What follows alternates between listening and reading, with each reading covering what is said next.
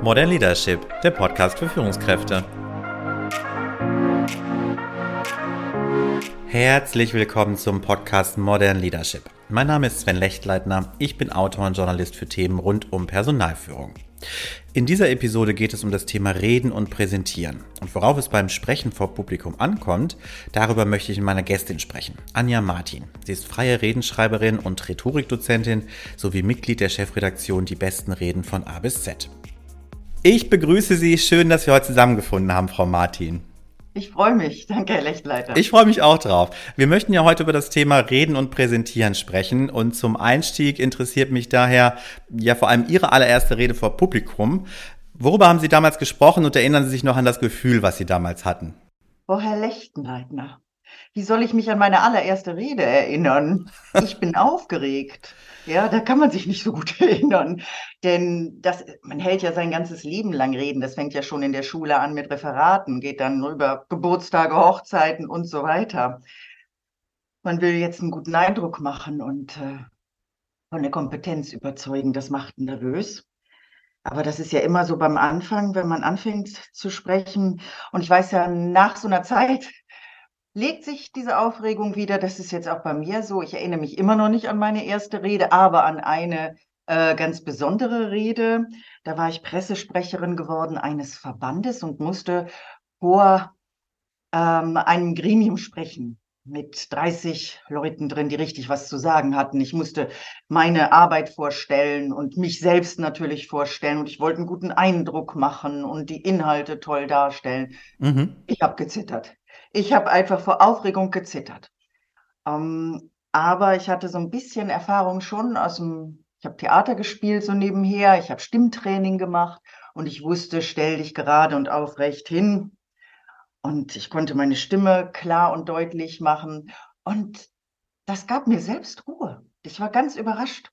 Ich war immer noch aufgeregt, aber ich klang sicherer, als ich war. Und das zeigt mir einfach, man kann es lernen. Genau, viele kennen ja dieses beklemmende Gefühl, das innerlich von einer Rede aufkommt.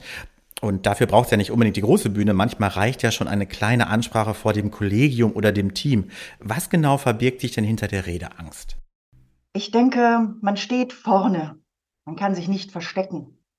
Man ist den Blicken und Bewertungen von ganz vielen Menschen ausgesetzt. Jede Bewegung, jedes Wort wird wahrgenommen wie unter einem Vergrößerungsglas.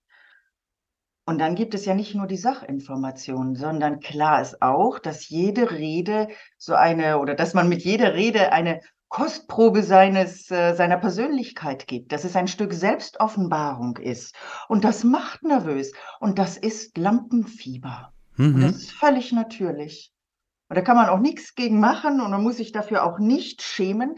Lampenfieber ist klasse, denn es gibt ihnen den nötigen Adrenalinkick. Das bringt sie auf Hochtouren. Ich erinnere mich an einen ersten Auftritt von mir. Da habe ich mich mit den Leuten unterhalten und mir ging es so richtig gut. Und dann hieß es, jetzt geh aber auf die Bühne. Das habe ich dann gemacht und es war der schlechteste Auftritt meines Lebens, ja. Mhm. Weil ich nicht mehr aufgeregt war. Ja. Ich habe kein Adrenalin ausgeschüttet, sondern ein Gemütlichkeitshormon. Und das ist gut für die Couch, aber nicht für die Bühne. Und wie unterscheidet sich denn sag ich mal, Lampenfieber von normaler Nervosität? Also gibt es da einen Unterschied? Ich würde also für mich jedenfalls fühlt es sich nicht unterschiedlich an. Das ist einfach, das, man zittert, man wird, wird äh, die Hände werden vielleicht feucht, man hat Angst, den Text zu vergessen. Das ist ja mal das Schlimmste an der ganzen Sache, Fehler zu machen. So, und das ist wahrscheinlich das Hauptding, Fehler zu machen. Mhm. Ähm, der ähm, Pantomime, Sami Molcho hat mal gesagt, der erste Fehler ist, keinen Fehler machen zu wollen. Also gestehen Sie sich zu, Fehler machen zu dürfen. Das ist überhaupt nicht schlimm, ja. Mal ein Ä und mal ein O und, oder, oder auch mal ein kleiner Aussetzer. Ja, das gehört dazu. Alle da unten wissen, dass das eine ganz schön anstrengende Position da oben ist. Ähm, gestehen Sie sich Fehler einfach zu. Das ist, denke ich, eine der ganz wichtigen Sachen. Und gestehen Sie sich auch die Reaktionen zu, also wie feuchte Hände, wie diese Aufregung. Kämpfen Sie nicht dagegen, dann verstärken Sie die Symptome. Hm. Sehen Sie das eher als ein Freund, Ein Freund, der sie wirklich auf Hochton bringt, der sie, dieses Adrenalin lässt sie irgendwann sehr stark, gut, konzentriert sein. Sie haben Kraft genug, von der Bühne zu sprechen. Mhm. Wenn man das, denke ich, versucht, ist es gut. Und vielleicht hilft auch noch, wenn man sich überlegt, woher kenne ich denn noch so Aufregung? Woher kenne ich noch Lampenfieber? Ja, wenn ich verliebt bin. Oder wenn ich auf die Kirmes gehe und Achterbahn fahre. Und da haben wir ja auch, das, das verbinden wir mit Freude, das verbinden wir mit Nervenkitzel. So, und das Gefühl, vielleicht sich daran zu erinnern und abzuspeichern, das Nervenkitzel, was Sie da jetzt haben, nehmen Sie das wahr und finden Sie das richtig klasse. Ja, sagen Sie, jetzt gehe ich darauf und dann zeige ich es denen. Mhm. Und das ist, sag ich mal, ja, Ihr Tipp, wenn man Redeangst überwindet, auch wenn man jetzt schweißnasse Hände hat, dass man quasi das Gefühl positiv verknüpft. Das hört sich ja erstmal jetzt einfach an, dass äh, nicht dagegen ankämpfen, aber wie mache ich denn konkret, dass ich, ja, dass mich das nicht übermannt? Das ist ja vielleicht auch oft die Sorge bei manchen. Also ich war am Anfang immer grün im Gesicht und mir war wirklich übel. Es mhm. ist auch Übung. Ja, je öfter man es macht, desto einfacher ist es. Und ganz wichtig ist, also mir hat eine Clownin mal gesagt, ähm, das ist ja der innere Kritiker, der einen so wahnsinnig macht. Das schaffst du nicht, das schaffst du nicht. Na, na, na, na, na. Und sie sagt, äh, sag ihm einfach, du hältst jetzt mal die Klappe, mach einen Knoten quasi rein in seine Tonspur und die kannst du nachher wieder aufmachen. Jetzt ist gut. Und ich habe auch gelernt, was gut tut, ist, sich wirklich positiv zuzusprechen, zu sagen, ja, ich will das. Ja, so richtig, ja, ich freue mich drauf. Das klingt komisch. Es klingt albern, befremdlich, aber jeder Gedanke, das wissen wir aus den Neurowissenschaften, jeder Gedanke, den wir denken, ist ein Auftrag an unseren Körper.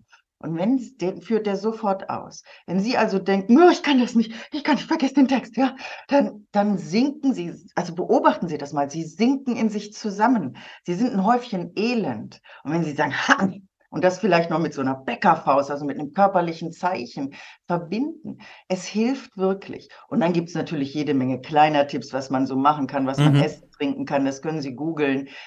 Mir helfen solche Sachen nicht so besonders. Ich finde, am besten ist tatsächlich diese, dieses, wie gehe ich innerlich mit mir um? Seien Sie freundlich zu sich und freuen Sie sich auf Ihren Auftritt. Dann tut es auch das Publikum. Mir persönlich hilft auch mal ganz gute Vorbereitung, also dass man sich innerlich gut vorbereitet fühlt. Äh, das wäre nämlich auch schon meine nächste Frage, also wie man eine gute und ansprechende Rede erstellt und welche Struktur Sie da empfehlen. Wunderbar. Also da nennen Sie so einen ganz wichtigen Punkt. Eine gute Rede schüttelt man nicht aus dem Ärmel. Sie kostet richtig Zeit. Ein Sprichwort heißt ja, wer gut reden will, muss erst gut nachdenken. Genau das ist es. Nehmen Sie sich die Zeit für die Vorbereitung. Überlegen Sie sich ganz genau, warum gehe ich da überhaupt hin? Warum will ich diese Rede halten? Was will ich erreichen? Und welche Botschaften sollen sich die Leute merken? Und wer sind denn die Leute, die dazu hören? Welchen Wissensstand haben die? Was verbindet die mit dem Thema? Und was verbindet mich als Redner mit dem Thema, mit den Leuten? Ähm, welche Ängste, welche Hoffnungen, welche Wünsche teilen wir? Anders ausgedrückt, was hat das Publikum davon, wenn es mir zuhört? Das ist ganz wichtig. Notieren Sie sich das und wenn Sie das haben, dann können Sie in die Recherche gehen. Natürlich könnte ich auf Ihre Frage antworten, welche Struktur empfehlen Sie ganz einfach. Ein interessanter Einstieg, eine nachvollziehbare, klare Argumentation und ein appellativer Schluss. Jo, davon haben Sie jetzt nichts. Ne? Das geht links rein und rechts raus, weil es zu schnell ist, weil es zu dicht ist. Mhm. Deswegen haben Sie Mut zur Lücke. Mhm. Erzählen Sie nicht alles, was Sie wissen, sondern nur das, was sich zu einem bestimmten Zeitrahmen auch vermitteln lässt, denn die Zuhörenden haben keine Wiederholen-Taste, auf die sie drücken können und sich eine Passage nochmal anhören. Ähm, machen Sie, weniger ist da eher mehr und, und erzählen Sie davon. Führen Sie das ein bisschen aus, damit man sich immer auch etwas darunter vorstellen kann, von dem, was Sie erzählen. Werden Sie konkret. Und äh, wenn wir jetzt bei den Einstiegen bleiben, das ist ja auch, auch so ein Schlüsselpunkt vielleicht äh, bei einer Ansprache oder bei einer Rede. Welchen Einstieg empfehlen Sie oder was sind aus Ihrer Sicht vielleicht gute Redeeinstiege? Da gibt es so viele, wie es Anlässe gibt und Menschen. Ja. Aber vielleicht kann man es so auf den Punkt bringen. Der beste Einstieg ist der, den kein Mensch erwartet. Mhm. Ich habe mal eine Konfirmationsrede geschrieben. Die hat sich eine Mutter für ihren Sohn gewünscht, die habe ich dann geschrieben. Und äh, da habe ich lange überlegt, ich denk, wie fängst du jetzt an? Da sitzen jetzt so ein paar Teenager und die haben eh keine Lust, müssen zuhören. Und äh, dann bin ich über Konfirmation, was ist Konfirmation? Also ich habe rumgegoogelt. Das ist auch so eine ganz wichtige Sache, sich auch mal entführen lassen beim Recherchieren. Ich bin auf Initiationsriten gekommen. Also wann wird jemand erwachsen? In Äthiopien zum Beispiel gibt es einen schönen Brauch, der heißt Rinderspringen. Da stellt man Rinder nebeneinander, schmiert die mit Kudung ein. Die Jungs laufen darüber, es sind halt nur Jungs in dem Fall. Und wer es schafft, ist erwachsen. Und ich habe Mhm. angefangen mit einer rhetorischen Frage, wisst ihr eigentlich, was Rinderspringen ist? Oh. Dann habe ich das erzählt, war eine schöne Geschichte, so mit Kudung einschmieren und Sport und so. Und dann sage ich so, und du, lieber XY, du hast das viel einfacher. Das ist so eine schöne Geschichte. Oder nehmen Sie einfach mal die Rede auf der diesjährigen Hauptversammlung von Timotheus Höttges. Wie hat der angefangen? Er hat gesagt, in diesem Jahr beginne ich mit einem Minus. Uh, alle Leute, was ist jetzt los? Ja, geht's im Konzern schlecht? Nein. Dann hat er erzählt, dass es Energieeinsparungen sind. Minus 11 Prozent. In einem Jahr ansonsten sehr viel Plus. Und dann hat er erzählt, aber das war auch sehr überraschend. In diesem Jahr beginne ich mit einem Minus. Mhm. Also seien Sie kreativ, seien Sie mutig. Auch vielleicht, was ja ganz schwierig ist bei Einstiegen, ist immer, Sie müssen ganz viele Leute begrüßen, oftmals. Sehr Mhm. geehrter, sehr geehrter, sehr geehrter. Es ist ja nichts langweiliger und schrecklicher als das. Da kann man aber auch ab und zu mal ausbrechen. Ich erinnere mich an den ehemaligen Oberbürgermeister von Bonn, Jürgen Nimsch. Der hat bei einer Preisverleihung als Beethoven, das war seine Rolle, der spielt öfter mal Beethoven, angefangen. Meine lieben Bönchen, ohne Unterschiede und Rang, alle Brüder und Schwestern. So, das Mhm. können Sie natürlich nicht bei jeder Rede machen, ja, bei festlichen Anlässen. Es ist aber vielleicht so eine Art Türöffner für Ihre Fantasie, Türöffner für die unendlichen Möglichkeiten, die es gibt, auch aus Korsetts auszubrechen. Gerade Führungskräfte müssen ja oftmals ad hoc eine Ansprache halten. Dann ist vielleicht eher Spontanität gefragt, als dass man das jetzt vielleicht vorbereiten kann. Was macht denn eine gute Stegreifrede aus? Schön, das, was ich jetzt gerade gemacht habe. Erstmal atmen und lächeln und denken und dann loslegen. Mhm. Eine gute Stegreifrede macht halt wirklich aus, dass sie kurz ist, dass sie ein Thema nicht erschöpfend behandelt, sondern einfach nur drei Punkte ganz klar benennt. Es ist ja so, wenn Sie anfangen, äh, sag doch einfach du jetzt auch mal was, dann ist buff, Chaos im Kopf. Das ist wie bei einem alten Sofa, das ganz lange auf dem Speicher gestanden hat. Sie hauen da drauf, eine riesen Staubwolke kommt. Und genau das ist das Chaos im Kopf, was dann auch entsteht. Aber wie der Staub löst sich dieses Chaos auch. Da können Sie sich, können Sie darauf vertrauen. Es löst sich ganz schnell. Gewinnen Sie halt erst einmal Zeit, indem Sie lächeln, indem Sie atmen, indem Sie einen allgemeinen Einleitungssatz formulieren, wie vielen Dank, dass Sie mir die Möglichkeit geben, ein paar Worte zu sprechen. Also da plädiere ich eher dafür, keinen originellen Einstieg, sondern einen, der Ihnen ein bisschen Zeit verschafft. Oder sagen, ach ja, schön, dass ich zu XY sprechen darf. Wir haben ja eine gemeinsame Geschichte, also ganz etwas, etwas Allgemeines. Und denken Sie nicht zu lange nach. Nehmen Sie das erst, den ersten Gedanken, das erste Bild, was Ihnen zu diesem Thema oder zu dieser Person in den Kopf kommt. Das ist das Richtige. Sie müssen ja nicht eine erschöpfende Keynote halten. Und daran entwickeln Sie Ihre Argumentation und beschränken Sie sich auf drei Punkte. Das ist ganz wichtig. Drei, nicht mehr. Weil dann kommen Sie auch nicht von Hölzchen auf Stöckchen. Mhm. Das, das beruhigt innerlich auch sehr. Also sagen Sie, ich erzähle Ihnen das jetzt mal erstens, zweitens, drittens. Das ist die einfachste Variante, funktioniert immer. Oder Sie machen Pro, Contra, Kompromiss oder früher, heute, morgen. Also immer drei Argumente oder sogar zwei. Sie vereinen Widersprüche einerseits, andererseits. Die einen sagen, die anderen sagen. Begrenzung ist wichtig. Mhm. Und dann der Schluss, also nicht so sagen, ja, das war's, sondern dann tatsächlich, was ziehen, was sollen die Zuhörer mitnehmen, was sollen sie tun? Also meine Antwort darauf ist, unterstützen Sie oder spenden Sie oder freuen Sie sich oder stürmen Sie jetzt die Tanzfläche. Ganz wichtig, da nochmal ein Appell zu machen. Und dann ist es einfach fertig. Atmen, denken, lächeln, los. XY ist ein wichtiges Thema. Ich sage Ihnen warum. Erstens, zweitens, drittens. Ich plädiere dafür, das und fertig ist die Stegreifrede. Das klingt gut. Kann man das denn auch lernen oder, oder sich besser erproben oder was empfehlen Sie da? Also das kann man wirklich üben. Ich mhm. habe das häufig gemacht mit ähm, mit Leuten auch online. Das, das geht wirklich. Man macht das ein paar Mal, dann hat man das System drauf nicht glauben, dass die Aufregung nicht mehr da sei. Die ist immer da. Aber man weiß, puh, die, die legt sich und dann hält man sich einfach an diese Strukturen. Es gibt äh, aber auch zum Beispiel die Toastmasters, die gibt es in fast jeder Stadt und die üben das regelmäßig und da kann man auch mal reinschauen und mal gucken. Also es lohnt sich. Oder machen Sie es mit Freunden einfach zusammen. Wenn Sie wissen, da könnte so eine Situation kommen, üben Sie das ein paar Mal. Es ist wirklich ein schönes System.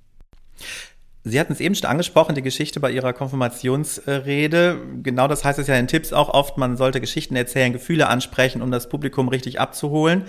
Wie sieht das konkret in der Praxis aus? Jetzt vielleicht auf, auf das Business übertragen, auf eine Führungskraft. Was sind das dann eher persönliche Geschichten oder was für Geschichten kann man erzählen? Versetzen Sie sich einfach mal in die Lage eines Zuschauers. Sie sind ein Zuhörer. Und ähm, was erwarten Sie? Sie erwarten, ich wette, gut unterhalten zu werden und etwas mitzunehmen für ihr Leben oder ihre Arbeit. Sie wollen vielleicht auch, dass man ihnen bei einer Entscheidung hilft. Ja, soll ich das jetzt wählen oder nicht? Soll ich da jetzt spenden oder nicht? Oder soll ich mich hier engagieren? Soll ich hier Überstunden kloppen ähm, und wirklich meine Kompetenz einbringen? Sie sitzen dort aus sehr persönlichen Motiven und deswegen äh, muss eine Rede auch auf, sie auf dieser persönlichen Ebene erreichen. Und das funktioniert nicht mit abstraktem PR-Sprech la wir stellen uns den Herausforderungen, sondern mit ganz konkreten Geschichten. Und äh, das ist vielleicht ganz einfach, wenn man, da muss man gar nicht in alten Geschichten ausgraben. Schauen Sie sich einfach um, was können Sie aus Ihrem Alltags, Arbeitsalltag erzählen, statt beispielsweise so in Daten und Fakten nur runterzurasseln, wie Sie als Unternehmen Flora und Fauna schützen, berichten Sie doch lieber von der Füchsin, die letztens sich niedergelassen hat auf der Baustelle und da Junge gekriegt hat und für einen Baustopp sorgte. Das zeigt, wie sie da Rücksicht nehmen, was sie alles tun und dann können sie immer noch Fakten nennen. Aber da docken einfach diese Fakten an, die brennen sich ein. Zum Abschluss, äh, wenn Sie unseren Zuhörerinnen und Zuhörern einen ultimativen Tipp mit an die Hand geben könnten, wie nahezu jede Person im Publikum abgeholt wird, welcher wäre das? Nehmen Sie jede Rede als die wichtigste Ihres Lebens an. Auch das dreiminütige Grußwort auf der alljährlich stattfindenden Veranstaltung. Denn mit dieser Haltung machen Sie automatisch das meiste richtig. Sie bereiten sich nämlich gut vor so dass sie eine prägnante, eine informative und unterhaltsame Rede halten können, die auch gut eingeübt ist.